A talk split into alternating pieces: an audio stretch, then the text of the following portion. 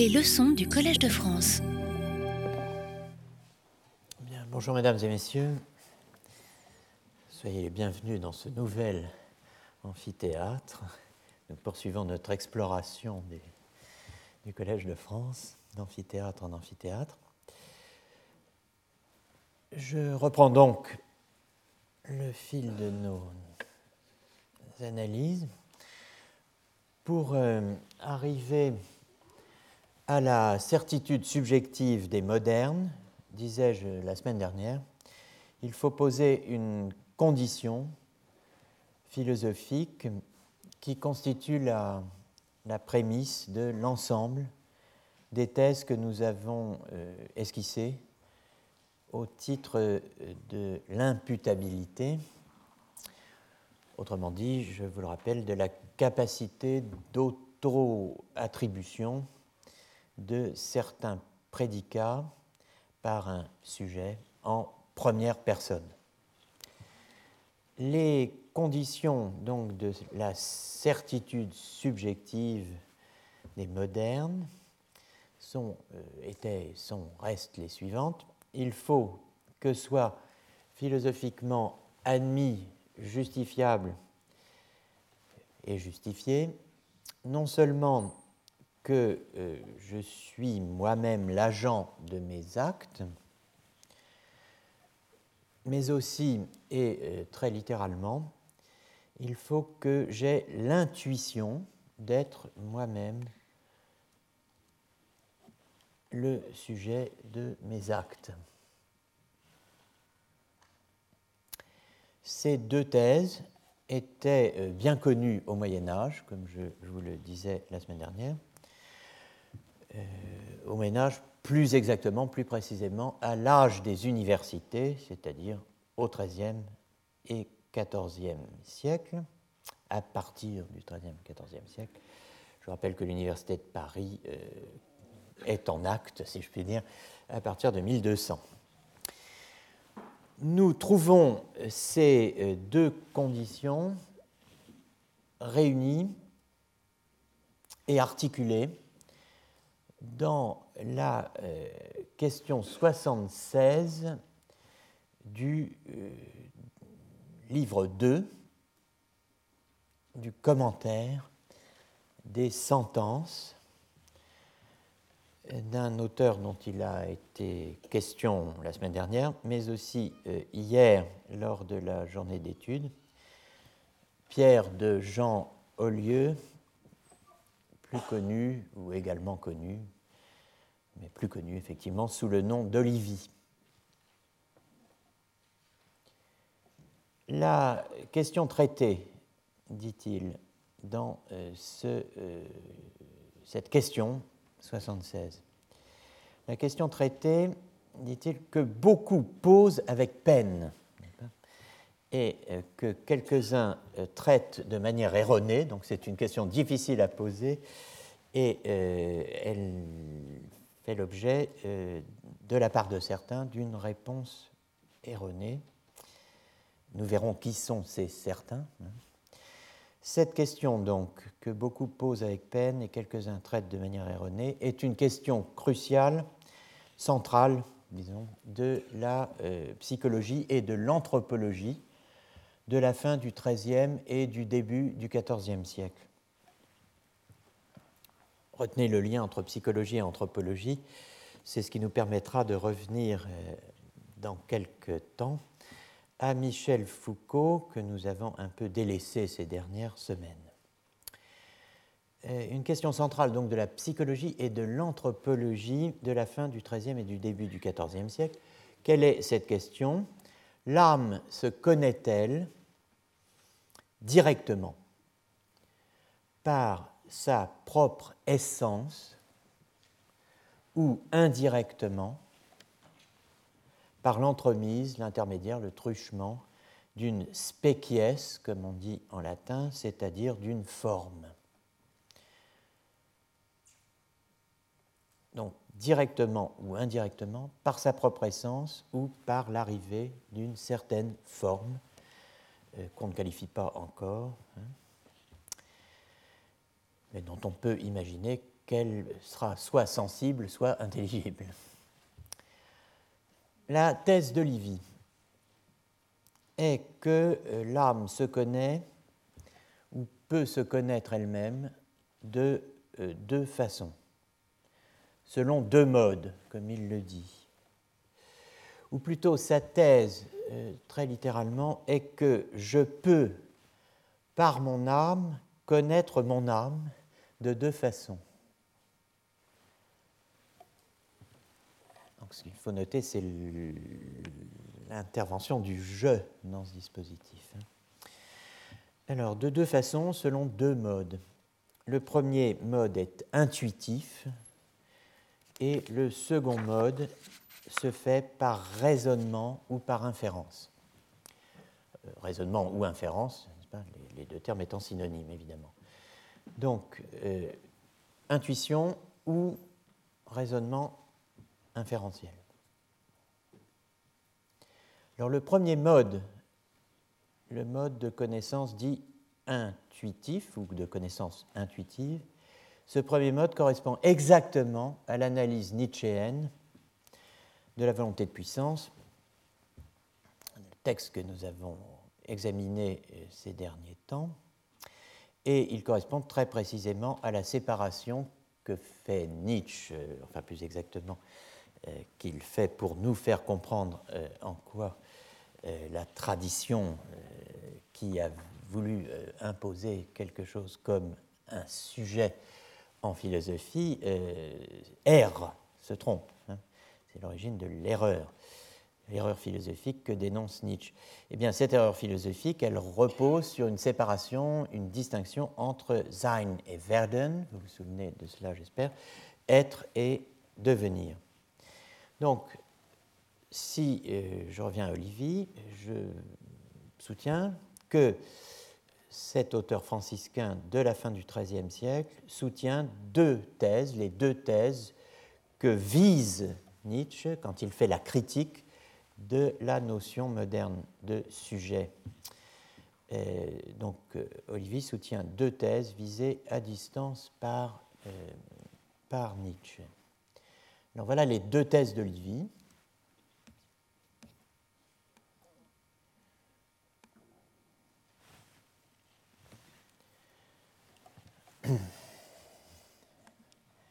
La séquence habituelle dans cet enseignement me demande mon mot de passe que je donne. Voici.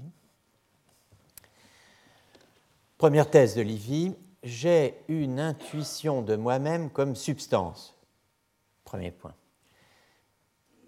Avoir une intuition de soi-même comme substance, c'est-à-dire à la fois, c'est extraordinaire hein, euh, comme euh, mise en place, avoir l'intuition de soi-même comme substance, c'est avoir l'intuition de soi-même comme sujet et comme principe. Vous que c'est une définition de la substance qui est tout sauf banale. Hein. Euh, j'ai une intuition de moi-même comme substance, c'est-à-dire à la fois comme subjectum et principium, sujet et principe. Cette intuition, elle m'est donnée par une alors, deux traductions possibles pour un seul terme latin, sensus, euh, que vous pouvez traduire effectivement soit par sensation, soit par sentiment, comme on l'avait dit euh, la semaine dernière. Euh, donc, une intuition qui m'est donnée, procurée par une sensation ou un sentiment experimentalis et quasi tactualis expérimental, expérientiel, hein, et pour ainsi dire tactile. Donc un sentiment de soi, hein, pour ainsi dire tactile, comme si euh, il y avait une sorte de touche par laquelle le, euh, je pouvais m'intuitionner un sens du toucher. Euh,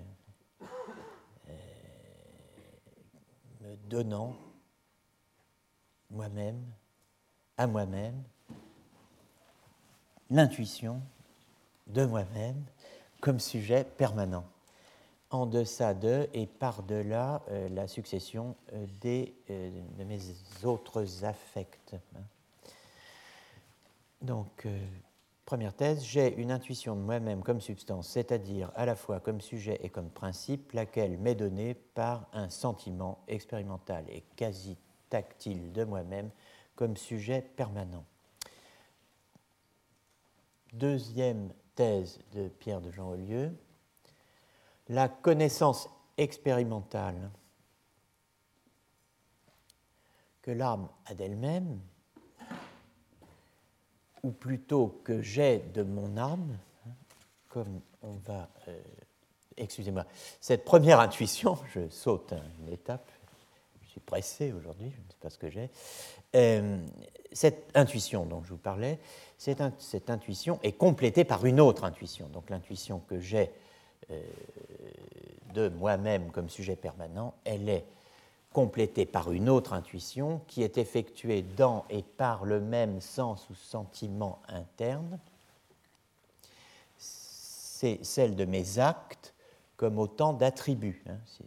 L'intuition de moi-même comme sujet, j'ai l'intuition de mes actes comme autant d'attributs distincts de cette substance et euh, qui dépendent de cette substance puisqu'ils doivent à cette substance de subsister, c'est-à-dire d'être, sur un mode euh, de relative permanence. Hein, en fait, il, dure puis passe, hein, euh, alors que le sujet, évidemment, ne passe pas. Hein. Donc, ils doivent à ce sujet de subsister, euh, d'exister en ce sujet, d'exister en cette substance, sur un mode qui n'est donc pas celui de l'être permanent, mais du devenir, et au fond, on pourrait euh, imaginer euh, toute une variété euh, d'états mentaux allant de la sensation instantanée, disons, à une perception plus durable. Hein. Mais dans tous les cas, ces actes mentaux, ces états mentaux, devraient, à la première, qui me sont donnés sur, le, sur un mode prédicatif ou attributif dans une seconde intuition, dépendent de cela que je me perçois moi-même comme sujet avant, auparavant et avant toute chose. Donc c'est le, les deux euh, thèses de Livy euh, qui euh, correspondent aux deux illusions dénoncées par Nietzsche dans ce qu'il appelle la superstition du logicien et la routine grammaticale. Cela. Alors, deux points supplémentaires auxquels je voulais venir trop vite il y a quelques instants, c'est que la distinction entre les deux modes de connaissance intuitive et inférentielle, cette distinction rejoint en outre euh, la distinction de la quodité et de la quidité.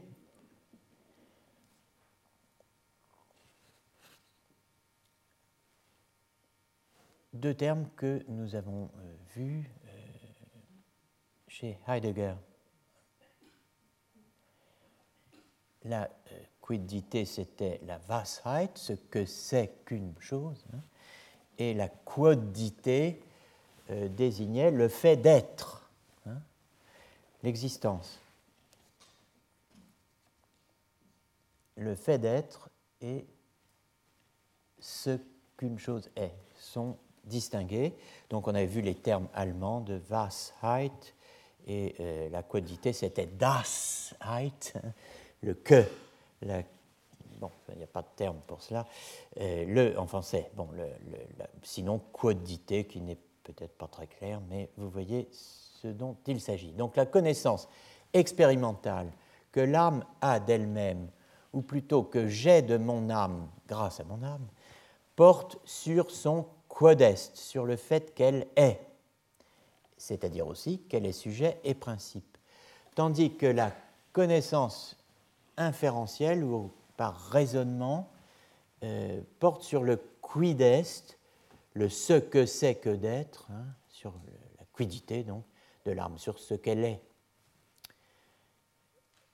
Et euh, la caractéristique principale de l'âme, d'un point de vue scientifique, disons, lorsqu'on se penche sur, lorsqu'on veut connaître l'essence de l'âme, ce que c'est qu'une âme, la première dont tout dépend, hein, la première caractéristique, ce sera l'incorporalité.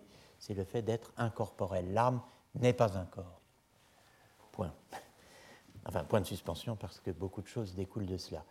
Mais cela, on ne peut l'établir que par raisonnement, la non-corporalité de l'âme.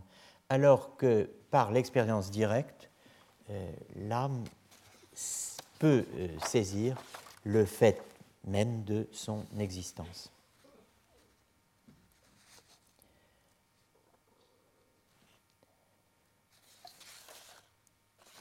Si nous repensons maintenant à ce qui vient d'être dit, à savoir les deux thèses d'Olivier plus euh, ce que je viens d'indiquer sur quodité et quidité, vous voyez qu'Olivier, ce franciscain de la fin du XIIIe siècle, nous fournit deux complexes théoriques, deux ensembles de thèses qui nous renvoient à euh, certains des éléments mis en place euh, durant ce cours avec Nietzsche et Heidegger. Un modèle intuitif de l'autoconnaissance de l'âme, dans lequel euh, celle-ci se connaît comme substance et connaît ses actes comme attributs. Voilà pour Nietzsche.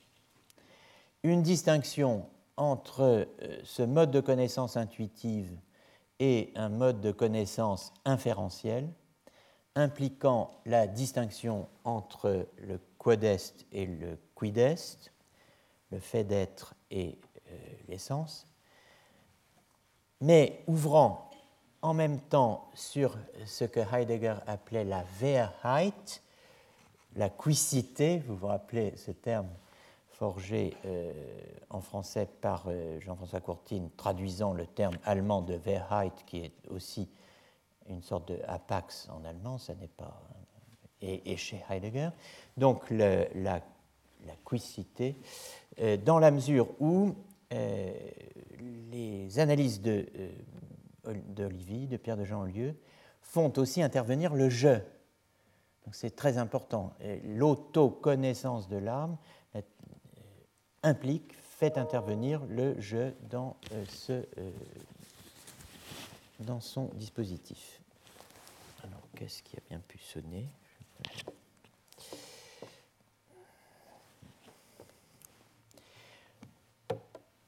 Je dis qu'elle fait intervenir le je, dans la mesure où Olivier pose en toutes lettres que le mode de connaissance dit expérimental est le fait du je, qui sait que son âme existe et qu'elle est principe et sujet des actes psychiques. Quels actes psychiques? Par exemple, l'amour et la connaissance, hein, notitia et euh, amor, les euh, deux euh, actes fondamentaux, les deux actes psychiques fondamentaux que nous avions évoqué lors des deux premières séances sur les pas euh, d'Augustin.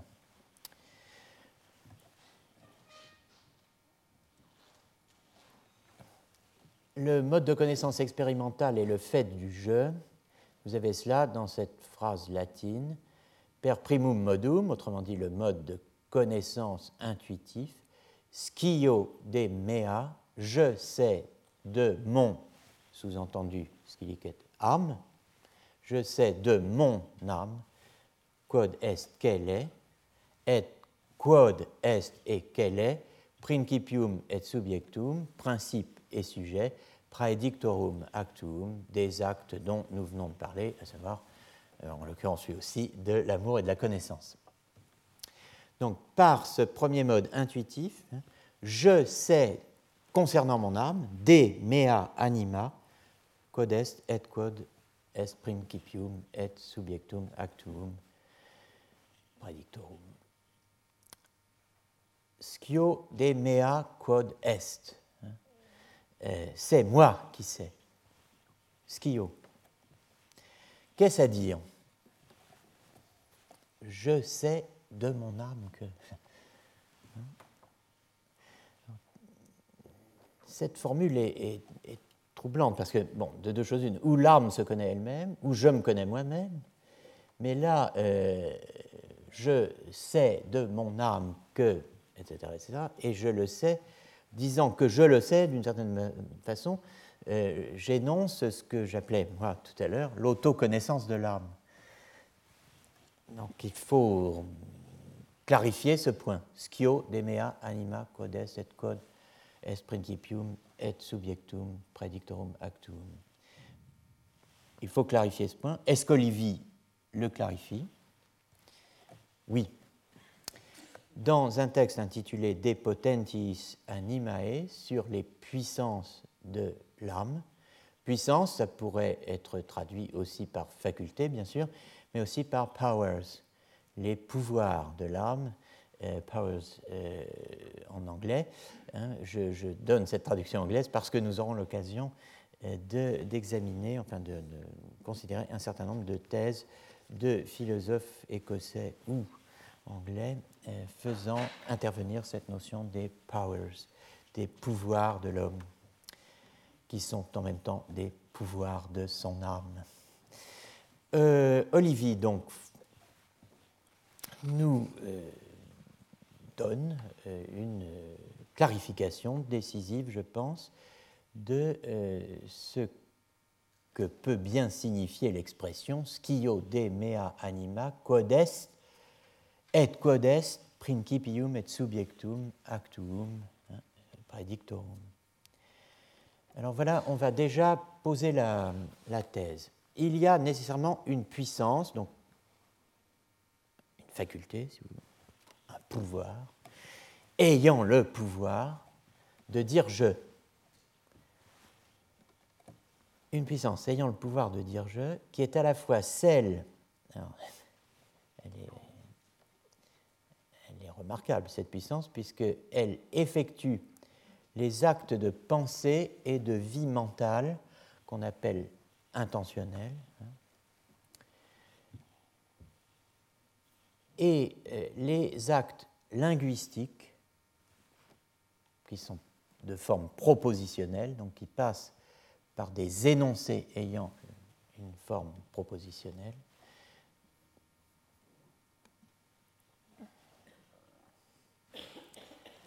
par lesquels chacun d'entre nous s'auto-attribue, chaque je s'auto-attribue les actes de pensée et de vie qu'il accomplit. La puissance par laquelle chacun d'entre nous s'auto-attribue les actes de pensée et de vie qu'il accomplit, cette puissance a la caractéristique remarquable de pouvoir dire je, d'être ce par quoi je dis je, et d'être aussi euh, la euh, puissance, faculté ou le pouvoir qui effectue les actes de pensée et les actes de langage.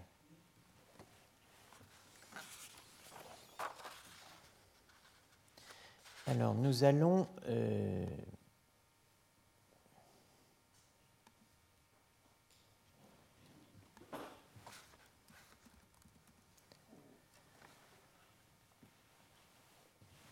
nous allons voir le texte du euh, De Potentis Animae, dans lequel ce que je viens de vous dire est dit en latin. Et nous y reviendrons dans quelques instants, ligne par ligne, en, euh, reconstruisant, euh, ou plus exactement en explicitant le raisonnement, l'argument. Item, de plus, nos vere dicimus, c'est en toute vérité que nous disons ego video intelligo et volo. Vous savez qu'en latin, le ego n'est pas nécessaire. On pourrait dire video intelligo et volo. Je vois, je pense, je veux. Mais euh, le fait d'introduire le pronom, hein, ego, euh, doit nous inciter à traduire d'une façon un peu plus soutenue c'est moi qui vois, pense et veux. Voilà ce que nous disons en toute vérité. Nous ne nous trompons pas quand nous disons ego video, intelligo et volo. Sed illud perquod hoc intra nos dicimus et videmus est una potentia. Mais cela, illud, perquod, grâce à quoi? C'est neutre, pas très beau français, mais nos dicimus, euh, pardon, dicimus et videmus, ce par quoi donc nous disons euh, cela, hoc, intranos, à l'intime de nous-mêmes, en nous-mêmes. Donc euh, nous, avons bien raison de dire je veux, je pense, je vois, mais ce grâce à quoi nous euh, disons cela en nous-mêmes, est una potentia, est une puissance une, unique, est une seule et même puissance, una potentia. Pourquoi? Parce que, quia, oportet quod predicatum et subjectum et tota propositio qua dicimus ego idem video et volo, parce qu'il est nécessaire que le prédicat, mais aussi le sujet et la proposition tout entière par laquelle nous disons moi, le même moi, ego, idem, moi-même, hein, c'est moi-même, video et volo, qui euh, voit et qui veut, eh bien, il est nécessaire que ce prédicat, ce sujet et cette proposition complète soient formés tour, constitués, formés, produites, et apprehendatur et perçus, appréhendés, saisis à beadem potentia par la même puissance. Ergo eadem est potentia quae dicit. C'est donc, ergo, eadem potentia, la même puissance, quae dicit, qui dit, ego video, moi je vois, que celle qui dit, moi je veux ou je pense. vous voyez euh, que vous dire bah oui bon euh, oui c'est très important parce que euh, vidéo c'est une activité sensitive hein, alors que Wolo et Intelligo on peut supposer qu'il s'agit d'une euh, activité plutôt intellectuelle ou intelligible. Sed hoc non potest esse ut videtur, nisi una et eadem potentia sit principium historum actuum. Mais bon, cette puissance hein, euh, dont nous venons de dire tout ce qu'elle fait, elle ne peut le faire évidemment que si elle est la euh, même puissance une et la même, hein, à être le principe principium de tous ces actes. Et deuxième condition, là c'est vraiment très remarquable, il faut qu'elle soit omnino, absolument, idem, la même, que ipsum suppositum, que le sujet, le suppo, quod dicitur ego, alors c'est magnifique aussi ça, quod dicitur ego. Dicitur, hein, et non pas dicit. Qui est dit, je, mais euh, vous allez voir qu'il y a une ambiguïté en latin. Donc nous avons euh, vu ce texte latin, maintenant regardons Reprenons le texte en détail.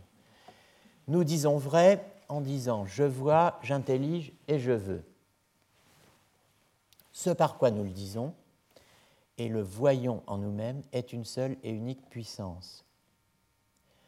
En effet, point 2.1, il faut que le prédicat, alors par exemple, voit, intellige, veut, le sujet, je vois, j'intellige, je veux, je vais l'appeler je 1, je 2, je 3, hein, et la proposition tout entière par laquelle nous disons c'est moi, le même je, majuscule, qui voit et qui veut, eh bien il faut que tout cela, le prédicat, le sujet et la proposition, soient formés et appréhendés par la même puissance. Point 2.2, c'est donc la même puissance qui dit je vois que celle qui dit je veux ou j'intellige. Point 3, mais cela n'est possible qu'à deux conditions Premièrement, si c'est une seule et même puissance qui est le principe de ces actes, vision, volition, intellection. Et deuxième condition, cela n'est possible que si cette puissance est absolument identique au suppôt même qui dit je. Bon, là, on a une analyse conceptuelle précise, fouillée. Hein, euh, il est difficile d'être plus clair, je pense. Il faut une même puissance pour tous nos actes mentaux. Je vois et je veux quelque chose. Enfin, une bouteille d'eau et je veux une bouteille d'eau. Hein. Je vois et je veux quelque chose. Nous ne sommes pas deux, là, hein, à voir et à vouloir. Un qui verrait et l'autre qui voudrait. Nous ne sommes pas davantage trois, si je me piquais en plus de penser. Et je ne me multiplierais pas davantage si d'aventure je voulais penser ou si je pensais vouloir. On exprime en général cela en euh, rapprochant l'intuition fondamentale moi égale moi du principe d'identité A égale, enfin d'une formulation du principe d'identité A égale A. Ça s'est beaucoup fait dans la philosophie idéaliste allemande, à partir de Fichte notamment, mais euh, on pourrait aussi bien dire, pour dire je suis moi, du point de vue qui nous intéresse ici, une fois un, un. 1 multiplié par 1 égale 1. Autrement dit, ce qui empêche la duplication du sujet en sujet sensible et sentant, si vous voulez, hein, et sujet pensant, celui qui voit et celui qui pense, puis sa multiplication indéfinie, hein, sujet sensible, sujet pensant, sujet voulant, sujet désirant, sujet souffrant, et ainsi de suite. Hein. Ce qui empêche cette duplication puis cette multiplication indéfinie, c'est ce qui précisément euh, se porte garant pour Pierre de Jean Olieu, pour Olivier, de la simplicité absolue de l'âme. L'identité de la puissance opérative et du suppôt qui, alors, dit je, qui est dit je, qui se dit je, que l'on dit je, que l'on appelle je, qui est appelé je, qui dit je, qui se dit je. L'un et l'autre se dit et se disent, c'est la polysémie du dikitour. Quand on dit le, le veau se mange froid, bon, ça, peut, ça veut dire qu'il est mangé froid, ça ne veut éventuellement, ça ne veut pas dire qu'il est les automnes timroumenos qui se mangent tout seul. Hein. Ici, en revanche, il y a une riche polysémie qui est intéressante et qui caractérise les états psychiques par rapport euh, aux choses matérielles, c'est que ce qui est dit égaux, ce qui se dit égaux, se dit effectivement égaux pour lui-même. C'est euh, le euh, cas fondamental, fondateur, qui porte le tout. Donc on a ici una et erdem potentia est principium historum actuum. C'est une seule et même puissance qui est le principe de tous ces actes. Et idem est omnino, et c'est exactement la même chose à tout point de vue que le sujet même, suppositum, quod dicitur, qui est dit, se dit, dit, ego, je. Donc, je euh, vous ai euh, indiqué là sur cette fiche le, point que j'ai soulevé il y a quelques instants. Conséquence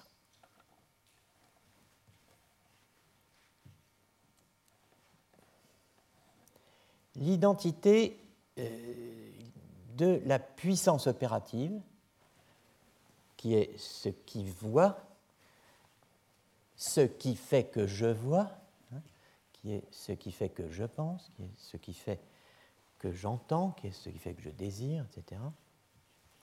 L'identité de cette puissance opérative et du suppo, suppositum, qui, je l'ai mis entre parenthèses, dit et se dit je,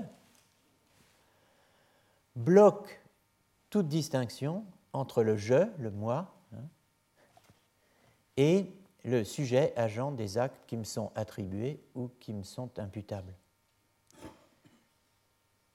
Ce qui dit je, c'est ce qui est je, hein, et c'est ce qui fait ce que je fais. Et cela qui fait ce que je fais, eh bien, c'est moi et personne d'autre. Rien ni personne d'autre. Donc, on peut dire que je ne suis pas attaché à ce qui opère, et je ne suis pas non plus logé, cité, situé, pardon, placé dans ce qui opère. Je suis ce qui opère. Donc cette thèse est, la thèse de lieu, hein, et euh, elle est euh, très intéressante, je la formule de cette façon, mais on pourrait remonter au texte latin, vous verriez que je n'extrapole rien. Hein. Euh, cette thèse de lieu est intéressante puisqu'elle peut intervenir très directement dans certains débats contemporains. Je prendrai comme exemple un texte de Roderick Chisholm, euh, grand philosophe contemporain, né en 1916 et qui est, mort en 1999, qui est l'auteur d'un très grand nombre d'ouvrages, dont euh, un euh, très intéressant s'intitule Person and Object, la personne et l'objet, et Chisholm euh, propose euh, quatre scénarios absurdes qu'il discute, euh, fondés sur, tirés de la distinction, si on fait cette distinction, la distinction entre ce qui pense et moi. Si vous faites une distinction philosophiquement entre ce qui pense et vous-même, hein, vous exposez à quatre absurdités selon Chisholm. Alors, euh, cela qui pense, ce peut être une substance individuelle, à quoi vous vous ajoutez d'une certaine manière. Ça peut être la fameuse chose pensante, la res cogitans, euh, qu'il faut bien faire cohabiter vous savez que les cohabitations sont souvent difficiles, n'est-ce pas Mais il faut la faire cohabiter avec le jeu, l'ego. Si la res cogitans n'est précisément pas le jeu. Alors on a, euh, si l'on fait une différence entre ceux qui pensent et moi, on a quatre scénarios qui sont aussi absurdes les uns que les autres. Alors du même coup, vous avez la graphie de Chisholm, encore appelée en France Chisolm, mais euh, je tiens de son élève, qui était mon collègue à Genève, Kevin Marligan, qu'on dit Chisholm. Alors bon, moi je suis du verbe suivre. Euh, Roderick Chisholm, quatre absurdités. Donc poser qu'il y a une différence entre ceux qui pensent et moi, on a quatre scénarios absurdes. C'est une combinatoire. Hein. Bon, ça c'est le cas, euh, évidemment, euh, qui à la fois résout tout et... Euh, bon, il est philosophiquement probablement le moins intéressant. Je ne sais pas si statistiquement il est le moins répandu, mais aucun des deux ne pense. Bon, c'est une première possibilité logique. Hein. Alors, deuxième possibilité, je pense et la substance pensante ne pense pas. elle est appelée pensante par dénomination extrinsèque parce qu'elle contient le je qui seul pense. Alors cette substance pensante, ça, peut, ça pourrait être le corps, hein, qui contient je, et qui serait dit pensé par dénomination extrinsèque à partir de l'activité de cela seul qui pense, à savoir le je. Vous voyez, donc c'est une combinatoire, donc aucun des deux ne pense. Je pense, et la chose pensante, eh bien, ne pense pas elle-même, elle est appelée pensante par dénomination extrinsèque parce qu'elle contient le je qui seul pense. Troisième possibilité, la substance pensante, la chose pensante, pense et je ne pense pas. C'est la thèse dite de Lichtenberg qu'on avait euh, évoquée aussi euh, pour sa formulation seulement, euh, avec Schelling, vous vous rappelez, Es denkt in mir, ça pense en moi. Donc la substance pensante pense et je ne pense pas. Et enfin, quatrième possibilité, la substance pensante pense et je pense. Alors le point 3 est intéressant, ça pense en moi.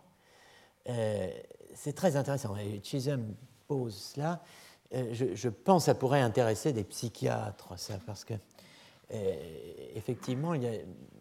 Enfin, mais là, je m'avance, je n'y connais strictement rien. Mais euh, quand même, dans la description de la psychose, une certaine forme de psychose, voyons. Deux versions de ça pense en moi, euh, de manière purement logique. Hein.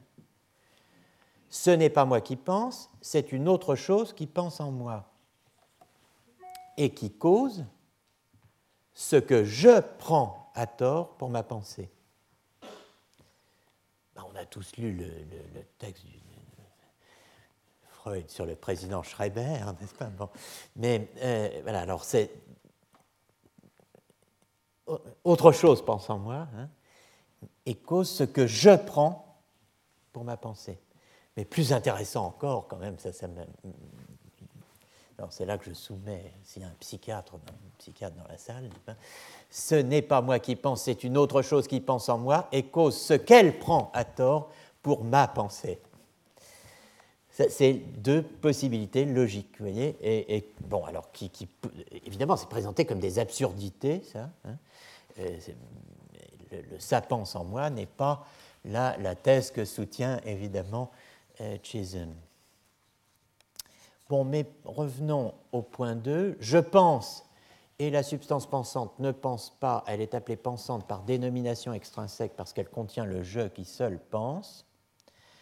Euh, Chisholm euh, rejette cette thèse en disant c'est absurde et il lui oppose ce qu'on peut appeler l'argument de l'ascenseur. Si on admet une théorie de ce genre, alors on va euh, appeler pensante la substance qui contient le moi, pense, euh, appeler pensante euh, la, substance qui contient le moi qui pense, hein, euh, c'est aussi absurde que d'appeler pensant un, ascenseur parce qu'il contient un, penseur, n'est-ce pas, qui va au premier ou qui descend au, au rez-de-chaussée. Donc ça, c'est le célèbre argument de l'ascenseur. Hein. Et euh, pour le point 4, Chisholm oppose l'argument du dîner. Et, si, je, si je veux mon dîner, est-ce que nous sommes deux à vouloir mon dîner? Ou bien est-ce que la substance pensante veut son propre dîner et moi le mien? Bon, bref, euh, vous voyez, qu'il y a à ne pas distinguer effectivement ceux-là qui pensent et moi qui pense. Euh, autrement dit, quand je dis je pense par mon âme, euh, bah, euh,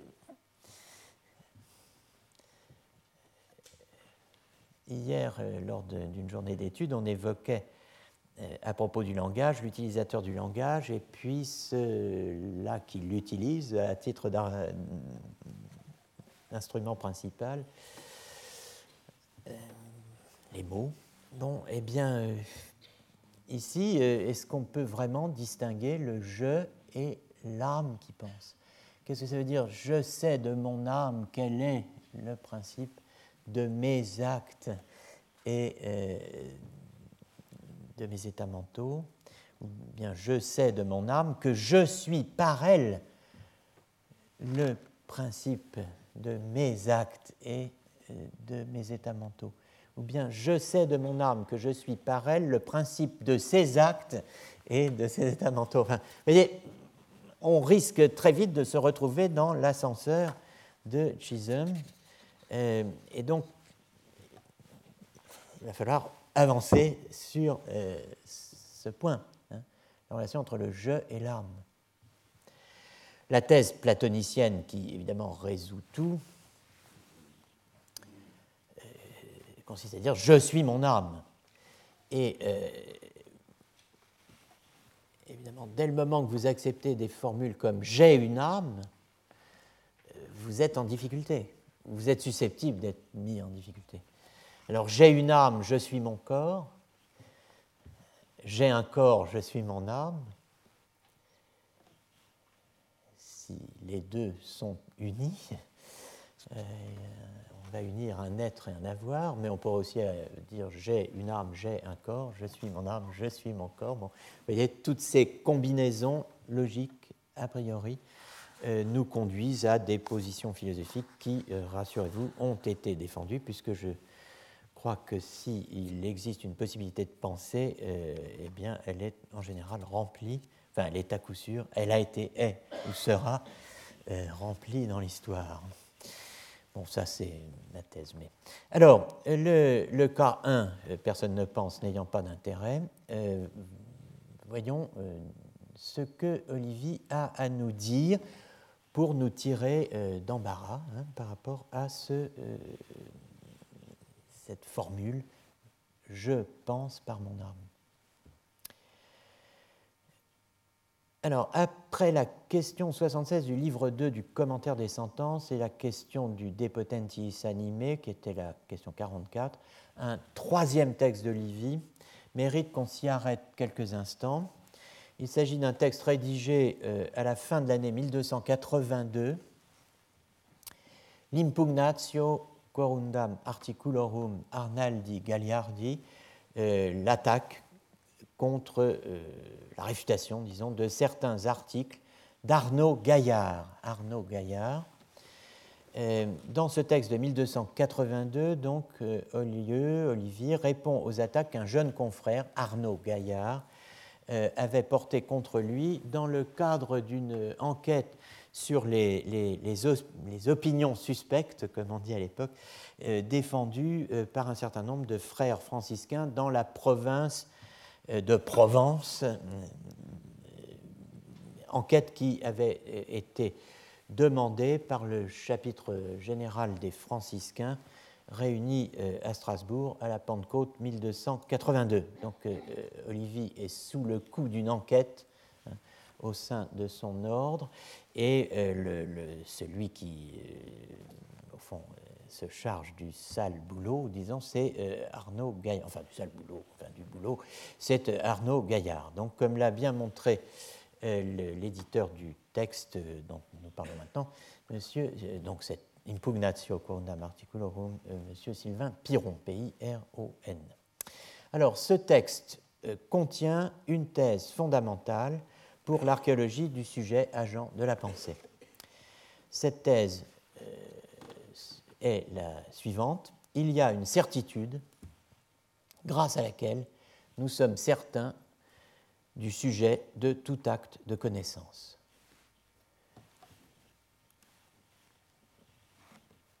Certitudo qua sumus certi de supposito omnis actus scientialis. Il y a une certitude, par laquelle, sumus certi, nous sommes certains des supposito du sujet du suppo omnis actus scientialis, de tout acte cognitif. Ceci se trouve donc dans l'impugnatio quorundam articulorum Arnaldi Gagliardi, la réfutation de certains articles de euh, Arnaud Gaillard. Et cette, euh, cette certitude subjective, qui est plus exactement la certitude qui nous rend certains euh, quant à l'identité du sujet de chacun de nos actes, eh bien, cette certitude du suppo, certitudo de supposito de l'acte de connaissance, euh, est, euh, je pense tout bêtement, ce que l'on appelle aujourd'hui KK thesis de, chez, à partir depuis Jaakko Intika, le célèbre philosophe et, linguiste et théoricien de la connaissance, et enfin bon, il est à peu près tout, Intika donc KK euh, thesis, euh, c'est euh, quelque chose qu'il a exposé dans Knowledge and Belief, la connaissance et la croyance. Et vous avez cette KK thesis sous la forme notation logique. Hein. si KAP, alors KAKAP, qu'on va mieux comprendre ici. Si A, alors c'est donc dans Knowledge and Belief 1962, page 109, si A, un individu, sait que knows, euh, donc c'est pour ça que la thèse euh, porte un K, n'est-ce pas? K pour knowledge, to know. If A knows that P, then A knows that A knows that P. Si A sait que P, alors il s'ensuit que A sait que A sait que P. Ça, c'est la KK thesis. Alors, euh, cette KK thesis, c'est euh, ce que soutient, je pense, en termes exprès, euh, Olivier, lorsqu'il dit Nullus est certus scientialiter de aliquo, nisi sciat se scire illud, hoc est nisi sciat quod ipse est ille quod hoc scit. Personne ne peut être certain de quelque chose scientialitaire, de science certaine, hein, euh, de, de, certitude scientifique ou savante. Il s'agit d'un sens fort de la certitude. C'est la certitude de science, pas d'opinion, pas d'impression, pas de. Bon scientialitaire. Personne ne peut être certain de quelque chose de science certaine sans savoir qu'il le sait. Nisi, sciat, se, scire, illud. Hoc Qu'est-ce que ça veut dire savoir que je sais K-A-K-A-P. Ça veut dire sans savoir qu'il est lui-même celui qui le sait hoc est nisi sciat, code ipse est ille, code hoc scit, qu'il est lui-même ipse est, il est celui-là qui hoc c'est cela.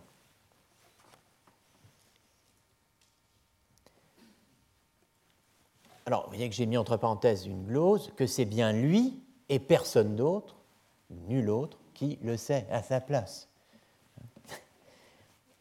Cette certitude sur l'identité ex certitudo de supposito, continue le texte, currit universalitaire, court, traverse, se rencontre, universalitaire, universellement, in omni apprehensione actuum nostrorum, en toute perception de nos actes. Donc, à chaque fois que vous percevez l'un de vos actes, que se passe-t-il? Eh bien, euh, vous savez de science certaine que vous êtes celui qui euh, le sait. Vous savez que vous savez ce que vous savez et que c'est bien vous qui savez ce que vous savez et pas quelqu'un d'autre.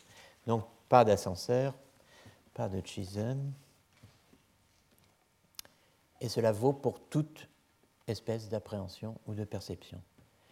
Nunquam apprehendo actus meos, poursuit Olivier, jamais je n'appréhende en effet, nunquam en effet enim apprehendo, je n'appréhende actus meos, mes actes, actus quilicet videndi et loquendi, etc. Par exemple, l'acte de, voir ou euh, l'acte de parler, et ainsi de suite, si ce n'est nisi per hoc, si ce n'est en cela et par cela, hein, quod apprehendo, que j'appréhende, que je saisis, que je perçois, mais videre, audire, cogitare et sic dealis, que je vois, que j'entends, que je pense, etc. Un euh, dernier pas donc en direction de Nietzsche, la fin du euh, paragraphe 11 de l'article 19 de l'impugnatio de Pierre de Jean Aulieu. nous avons le texte latin, je vais passer tout de suite au français, car le temps avance. Quand nous appréhendons certains de nos actes par une sensation interne, interno sensu, deuxième ligne du euh, texte latin, nous distinguons de manière quasi expérimentale entre la substance dont ils tirent leur subsistance et en laquelle ils existent et les sensations elles-mêmes. D'où résulte aussi que nous percevons de manière sensible qu'ils subsistent, demeurent en vertu d'elles et dépendent d'elles, et non pas elles en vertu d'eux, et qu'elle est elle et elle seule quelque chose de stable, subsistant, demeurant en soi-même, tandis que ces actes sont dans un devenir continu. Voilà en quelque sorte ce qui reprend tout ce qu'on a dit ce matin. Cette théorie de euh, l'appréhension de nous-mêmes et de nos actes, qui, donc en termes nietzschéens, et très explicitement, suppose, place en position de sujet, substrat ou suppos un être au devenir, qui suppose, place en position de sujet, de substrat, un permanent à l'événement, qui zum Geschehen ein Sein supponiert, disait euh, Nietzsche, eh bien, je donne à cette théorie de l'appréhension de nous-mêmes et de nos actes qui suppose un être au devenir, je lui donne le nom de théorie attributiviste et je nomme modèle attributiviste le modèle qui articule cette euh, théorie. Je m'expliquerai euh, sur la graphie de attributivisme, puisque, comme je le disais la semaine dernière, j'ajoute une petite étoile. Mais dans l'immédiat, je vous demande simplement euh, de noter qu'il y a un principe général au Moyen Âge que j'appelle principe euh, général de l'attributivisme, PGA, principe général de l'attributivisme, que formule clairement Olivier lorsqu'il dit que l'âme sent et par là sait quel est le principe et le sujet de ses actes.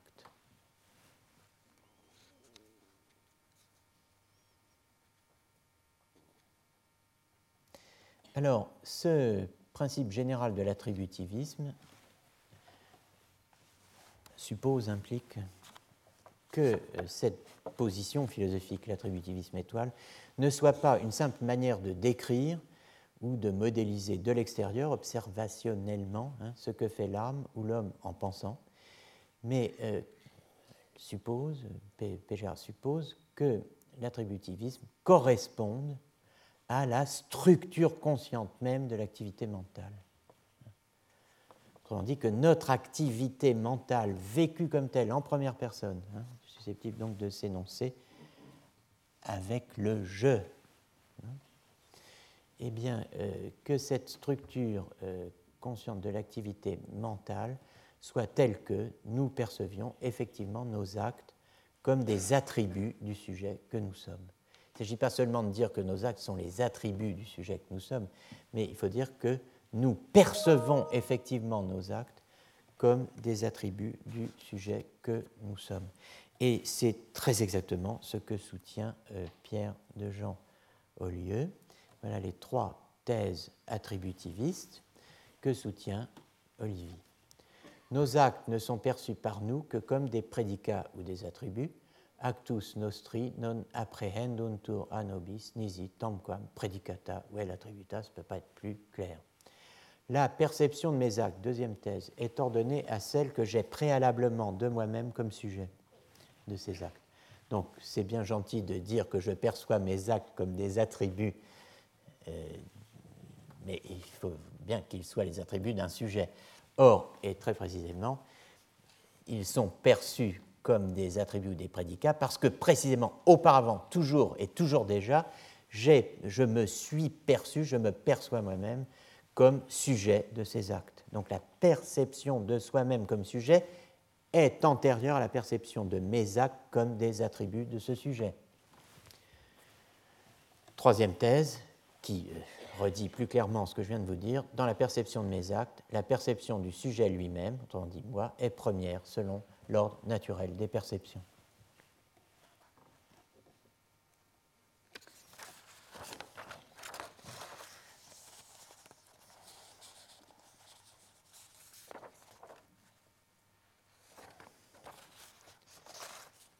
Alors c'est, euh, oui, eh bien, il est 31. Euh, donc je euh, vais m'arrêter là car je n'ai pas le temps de vous donner la justification détaillée de chacune de ces thèses, ce que nous ferons donc la, la semaine non pas prochaine, puisqu'il y a à nouveau un jeudi qui tombe, mais la semaine suivante. Euh, l'année prochaine, je ferai court le mardi. Mais c'est peut-être le mardi qu'il euh, y aura des congés à répétition l'année prochaine. Je ne crois pas quand même. Euh, en fait, voilà. Et je vous remercie. Retrouvez tous les contenus du Collège de France sur www.colège-2-france.fr.